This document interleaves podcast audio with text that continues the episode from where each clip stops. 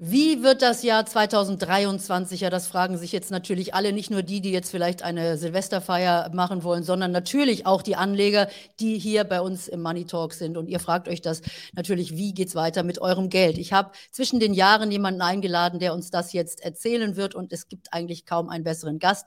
Ich begrüße Hendrik Leber. Schön, dass du dir Zeit genommen Hallo. hast für uns. Gerne, gerne. Ja, und wir sehen schon die Berge neben dir. Also du bist tatsächlich auch in den Bergen. Umso schöner, dass wir jetzt ein paar Minuten mit dir sprechen können. Denn ich glaube, die Unsicherheit bei vielen Anlegern, die war selten so groß wie jetzt. Wir hatten also ein Jahr, das schon Nerven gekostet hat. Und äh, das, was man jetzt liest, was die Experten sagen, äh, der Ausblick fürs nächste Jahr ist bei den meisten nicht so gut. Bist du auch einer, der pessimistisch ist? Ja, Ausblick für was eigentlich? Ausblick für die Börse, Ausblick für die Inflation, Ausblick für die Wirtschaft, darauf kommt es ja eigentlich an. Ähm, ich bin hier in, in der Schweiz, äh, weil ich hier schön nachdenken kann äh, über, über das, was wirklich wichtig ist. Und was ich gestern gemacht habe, ich habe mal bei einer Amazon nochmal reingeguckt in die Geschäftsberichte der letzten Jahre. Wann konnte man sehen, dass das eine Erfolgsgeschichte wird und wie lange hält die Erfolgsgeschichte schon an? Und dabei ist mir wieder klar geworden, richtig gute Firmen haben einfach lange, lange gute Läufe. Da gehört eine Amazon dazu. Und dann bin ich die anderen Positionen bei mir im Portfolio durchgegangen, etwa 50 verschiedene alle zeigen von links unten nach rechts oben. Das heißt also, mein Vertrauen, dass die Wirtschaft das ganz gut hinkriegt in nächster Zeit, ist ziemlich hoch. Die Börse äh, hingegen ist vollkommen hysterisch im Moment. Wir haben natürlich im Moment eine ganze Reihe von, von Krisenherden gehabt im letzten Jahr äh, und die Börse ist verunsichert und schlägt auf die Kurse ein. Und dann gucke ich mir wieder an die Fundamentaldaten und sehe, der Wirtschaft geht es eigentlich ziemlich gut. Viele Firmen haben Rekordgewinne. Äh, die Expansionspolitik ist weitgehend ungebrochen. Die Preise können kräftig erhöht werden. Das tut ja auch den Firmen ganz gut. Und denke ich mir, warum soll ich mir Sorgen machen? Sorgen mache ich mir wegen der Großwetterlage, aber wenn ich mir die Firmen angucke, in die ich investiere, dann fühle ich mich wohl. Vielleicht das mal so als ein kleiner Ausblick. Ja, wir gucken uns das im Einzelnen mal an, aber ich darf an dieser Stelle vielleicht eine ganz kurze Eigenwerbung machen und bitte euch hier ein Abonnement dazulassen. Ihr kennt das ja schon, die kleine Glocke zu setzen. Dann verpasst ihr nämlich auch keinen Money Talk mit so großartigen Gästen wie Hendrik Leber. Und wir wollen uns die einzelnen Aspekte jetzt natürlich nochmal anschauen, weil du gerade Amazon erwähnt hast. Das ist ja genau das, was viele Anleger jetzt erleben, die jetzt erst in den letzten ein, zwei Jahren eingestiegen sind. Die hören von jemandem wie dir, der sagt, ah, das geht über die letzten Jahre eigentlich immer nach oben. So ein Unternehmen kann man ewig im äh, Depot haben. Das ist also wie Warren Buffett ja auch Buy and Hold und denkt gar nicht mehr drüber nach. Aber nun hat man selbst bei diesen Werten, die eigentlich als tippitoppi super aufgestellt galten, sieht man, dass die Aktienkurse im letzten Jahr enorm unter Druck geraten sind. Gerade eine Amazon auch, die mit dazugehört. Also was sagst du denn diesen Anlegern, die jetzt einfach Angst haben, dass es nochmal die nächsten drei, vier, fünf Jahre weiter abwärts geht und vielleicht dann erst wieder eine Erholung kommt, weil Amazon nicht wegzudenken ist von der Welt? Ja, jetzt können wir mit einem ganz zynischen Spruch von Warren Buffett kommen, der sagt, äh, niedrige Kurse sind ja nur schlecht für die Leute, die verkaufen wollen. Für die Leute, die kaufen wollen, sind niedrige Kurse ja klasse. Also, wenn man das Bild mal auf den Kopf stellt, ist das eigentlich gar keine schlechte Nachricht. Ähm, wofür haben die Leute eigentlich Angst? Warum sind die Kurse so nach unten geprügelt worden? Das ist wegen den Zinsen. Äh, wir haben bis Mitte des Jahres keine Zinsen gehabt und jetzt plötzlich haben wir wieder Zinsen und die Börse macht sich Sorge, ähm, kommen die Firmen durch, können sie ihre Schulden bezahlen. Ähm, und die Firmen, die ich mir so anschaue, haben normalerweise fast keine Schulden. Also die sind kaum betroffen, trotzdem von der Börse geprügelt worden. Was aber dahinter steckt, warum die Börse letztes Jahr so, so nervös war, hat einen ganz anderen Zusammenhang, nämlich das sind die großen äh, Rentenkassen, also die Firmen, Pensionskassen, Versicherungen, die große zinstragende Bestände haben. So, jetzt muss ich mir mal vorstellen, da kauft jemand eine 30-jährige Anleihe oder eine 100-jährige Anleihe mit 1% Zins. Und dann geht der Zins nach oben, dann fällt natürlich so eine Anleihe massiv im Kurs. So, und dann fällt die im Kurs und dann gucke ich in mein Portfolio und sage, verdammt, Entschuldigung, darf ich nicht sagen, aber ähm, er flucht leise vor sich hin in seinem Büro und sagt, ich muss irgendwas machen, ich habe mein Risikobudget ist verbraucht, ich muss die Aktien rauswerfen, weil meine Rentenpapiere gefallen sind. Und das nenne ich mal modellgetriebenes Abverkauf am Aktienmarkt, äh, wo einfach ein Computer sagt, du hast ein Risiko, raus damit, du musst jetzt was tun. Das hat mit den Firmen wenig zu tun. Das hat mehr mit den Modellen der Banken zu tun. Und wenn die mal so, ein, so eine Versicherung vielleicht mal ihr Risikobudget verbraucht hat für das Jahr, dann ist das weg. Dann können die auch nicht mehr in die Aktien reingehen. Aber im nächsten Jahr können sie wieder. Das wäre dann in wenigen Tagen schon im Jahr 2023. Das ist so ein bisschen zur Erklärung, was da passiert ist und warum man sich fragt, wieso ist so eine tolle Aktie wie eine Amazon runtergekommen? Ähm, das hat doch gar keinen Sinn. Und natürlich hat es keinen Sinn, weil das Modelle sind. Und dann gibt es einen zweiten Effekt. Ähm, wir kennen ja alle diese Meme-Stocks, da die ganzen äh, Games, Kinoketten. GameStop, genau. All dieser absurde Kram, wo man schon immer wusste, dass es nicht funktioniert. Es hat aber dennoch funktioniert für eine Zeit, als Geld kostenlos war, wo jeder Anleger jeden Unsinn machen konnte, äh, weil Geld hat ja nichts gekostet. Und die Phase ist zu Ende und die Leute müssen wieder mehr darauf achten, sind das gute Geschäftsmodelle, die ich vor mir habe oder nicht? Und da kommt dann eben raus, gerade auch in den letzten Tagen, so ein Musk, äh, wie gut ist denn dieses Tesla-Modell eigentlich wirklich? Ist er wirklich so ein guter Manager? Und wenn die Leute dann ihr Vertrauen verlieren, dann hauen sie die Aktie aber auch raus, weil sie sagen, da ist keine Zukunft mehr drin. Oder ein anderes Beispiel war jetzt äh, gerade die Meta, die wir vor kurzem in einigen Fonds zumindest verkauft haben. Meta, das ist ja Facebook. Mhm. Was ist in Facebook drin? Facebook selber, dann haben wir die äh, WhatsApp und die Instagram. So, mit Facebook irgendwo ist das was für alte Leute irgendwo. Ja, das sind die Älteren im Internet, jawohl. Ja. Das sind wir. Genau. Wollte ich jetzt nicht andeuten, aber könnte sein, dass äh, die Elterngeneration da vielleicht betroffen ist. Dann haben wir WhatsApp, wo man, womit äh, Facebook kein Geld verdient. Und dann haben wir äh, Instagram. Und dann schauen wir uns die Nutzerzahlen an. Da kommt eben äh, TikTok aus China und macht denen das Leben schwer. Also dann denkt man, liebe Leute, irgendwie eure Zukunft ist weg.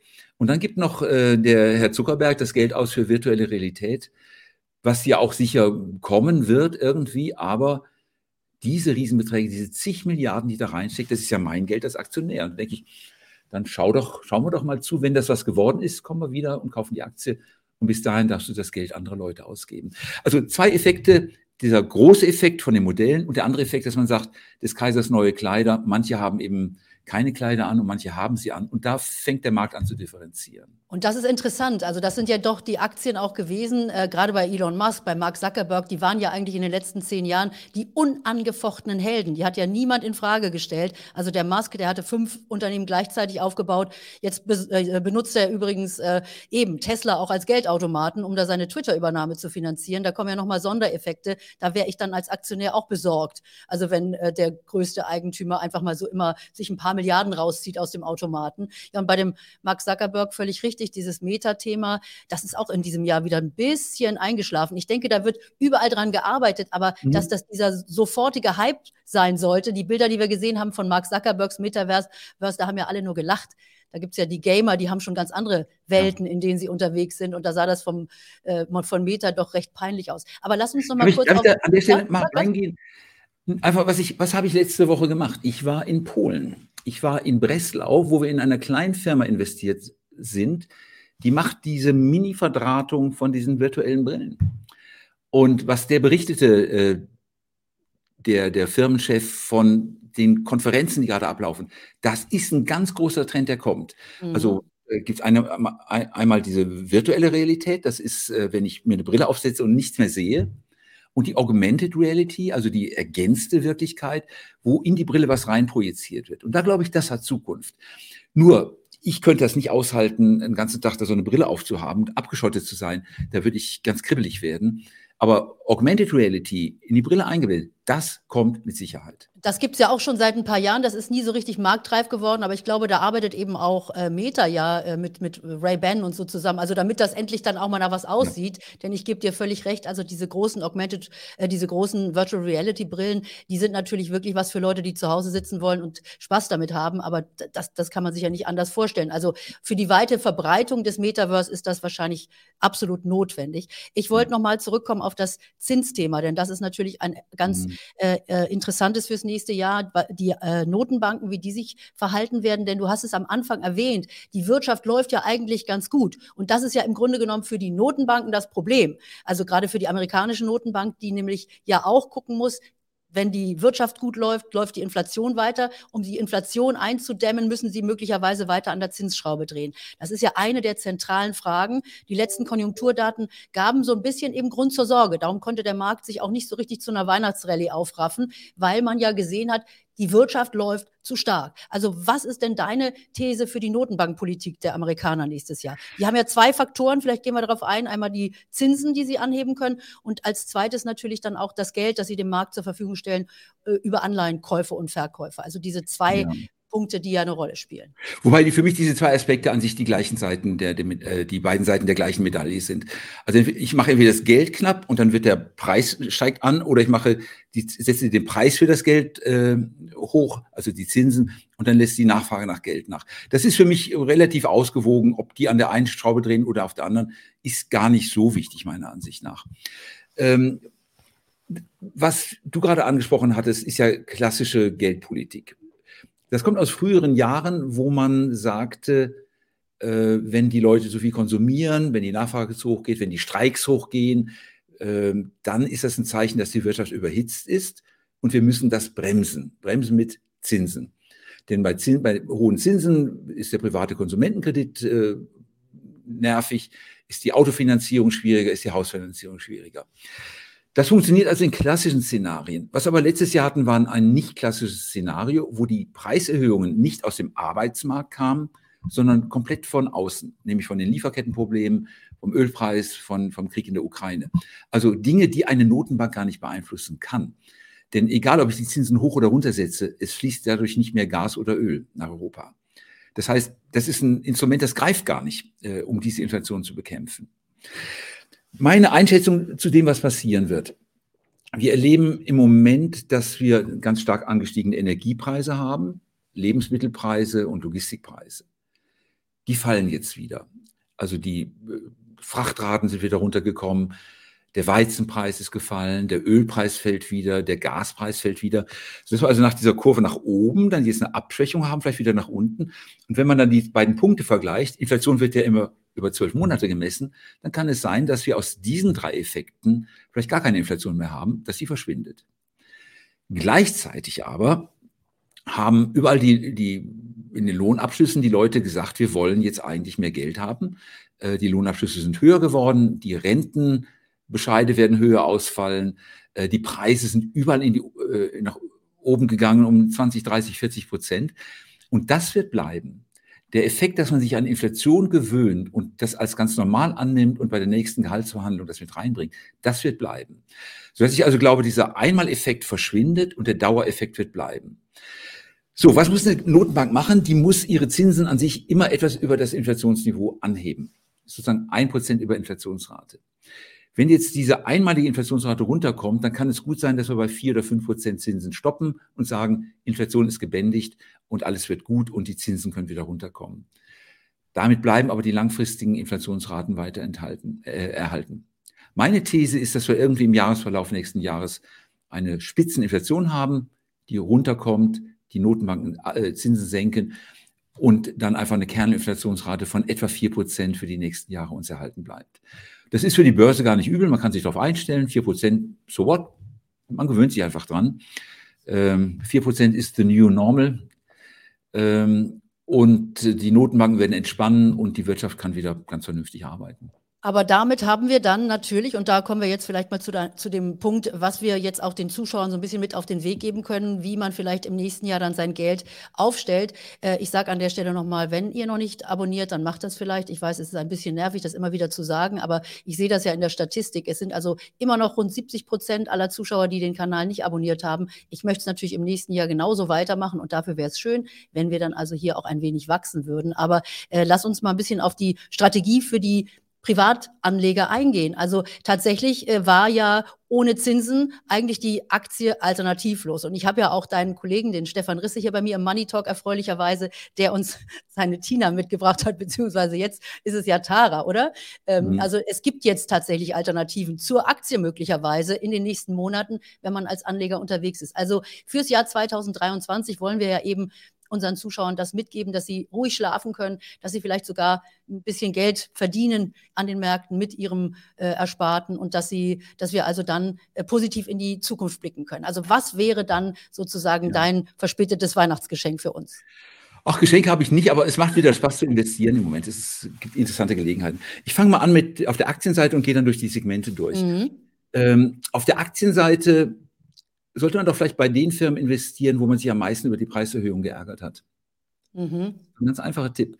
Eine Firma, die ihre Preise anheben kann in einer schwierigen wirtschaftlichen Lage, heißt ja, sie hat Preissetzungsmacht. Und das ist das, was zählt wer wachsen kann und die Preise anheben kann, das ist eine wirklich starke Position. Und ich denke, alle, also wir als Firma haben eben Microsoft abonniert. Müssen wir irgendwie, das geht gar nicht ohne.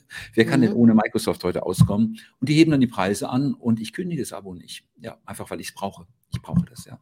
Äh, gucken wir uns vielleicht Fluggesellschaften an oder, oder Reiseunternehmen, die ihre Preise einfach schamlos verdoppelt haben an manchen Stellen. Absolut. Die haben auch Preissetzungsmacht. Und das würde ich jedem Einzelnen raten, doch einfach mal im eigenen Haushalt vor der Haustür zu schauen, welche Firmen sind das eigentlich. Wenn ich durch Frankfurt gehe, dann schaue ich immer auf die Leuchtreklamen und denke, kenne ich die Firma, kenne ich die Firma, kenne ich die Firma und überlege einfach, ist das eine Firma für mich, die ich eigentlich ganz gut einschätzen kann. Das wäre so der Aktienteil. Äh, zweite Teil wäre der Rentenmarkt, der Zinsmarkt.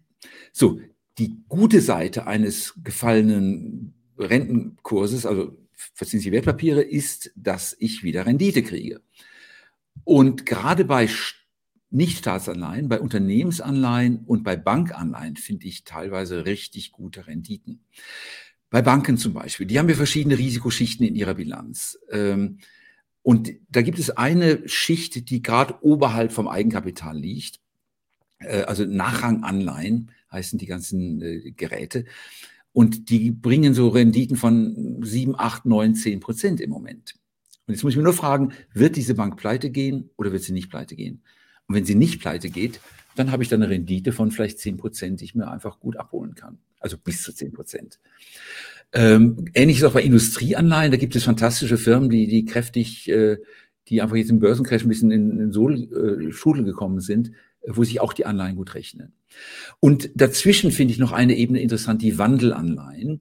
Das sind Anleihen, die mal gedacht waren, beim steigenden Börsenkurs umzuwandeln in Aktien und darum äh, einen Zins angeboten haben, der aber gar nicht so richtig ernst gemeint war. Man wollte ja im Grunde äh, die, die Aktie damit indirekt kaufen.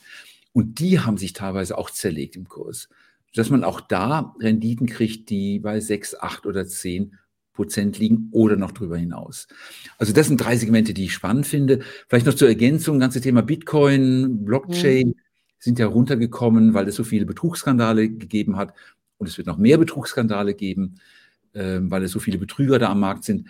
Aber klassische Bitcoin- und Ethereum-Zertifikate sind sehr sinnvoll.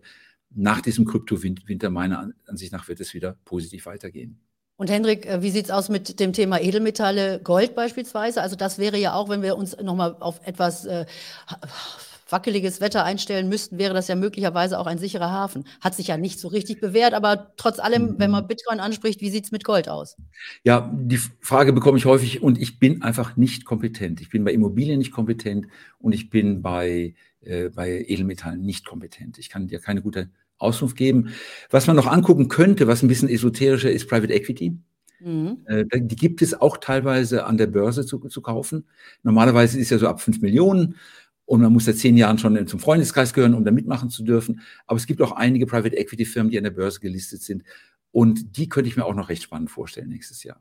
Also die dann wiederum in nicht gelistete Unternehmen investieren. Genau. Für all diejenigen, die sich damit vielleicht noch nicht beschäftigt haben. Das ist auch ein mhm. Thema, das ich hier im Money Talk angehe, also wie man in Private Equity investieren kann. Das ist ja etwas, was eigentlich, wie du schon sagst, den großen Adressen vorbehalten ist und den äh, Family Offices, aber äh, jetzt kann man das eben auch als Privatanleger mit kleinen Beträgen tun. Ja, also mhm. dann kannst du uns vielleicht äh, zum Abschluss unseres Gesprächs so ein bisschen ja die Angst vor dem nächsten Jahr nehmen und äh, wir werden also dann tatsächlich doch nicht die neuen Tiefstände sehen und und es wird alles noch viel furchtbarer, sondern so wie du uns das geschildert hast, können wir eigentlich uns auf äh, ein neues Jahr ganz entspannt vorbereiten.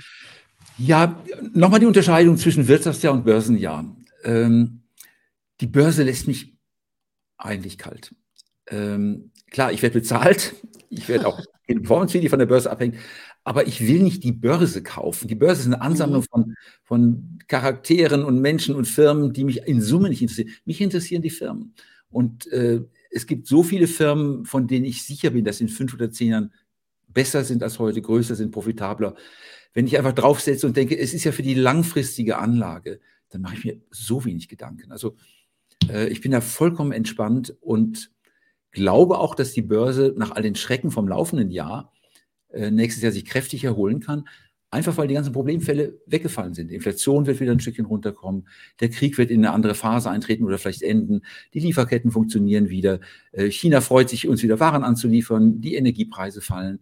Ähm, warum soll ich mir dann noch Sorgen machen nächstes Jahr? Also ich bin ja. positiv für das nächste Jahr gestimmt. Ein wunderbares Schlusswort und ich glaube, damit können wir dann alle äh, uns auch erstmal ein wenig von der Börse abwenden und sagen, da gucken wir einfach gar nicht hin. Und äh, vielleicht noch als Schlusswort von mir, genau dafür sind natürlich auch die Fondsmanager da, wenn ein Privatanleger sagt, ja, wie finde ich denn diese Unternehmen? Bin ich immer ein großer Fan natürlich auch zu sagen, als Fondsmanager beschäftigst du, beschäftigst du dich den ganzen Tag mit diesen Themen und alle, die immer große Kritik an äh, aktiv gemanagten Fonds mitbringen und sagen, das kann ich doch alles mit dem ETF machen, eben nicht alles, nicht unbedingt. Also insofern danke dir, dass du dir die Zeit genommen mhm. Hast. Wir sehen uns auch im neuen Jahr wieder, ganz hoffentlich hier im Money Talk und ich wünsche dir einen guten Rutsch, euch allen natürlich auch und bleibt mir gewogen, kommt wieder in den Money Talk, schaut rein und wir sehen uns dann in einem 2023 wieder. Bis dahin.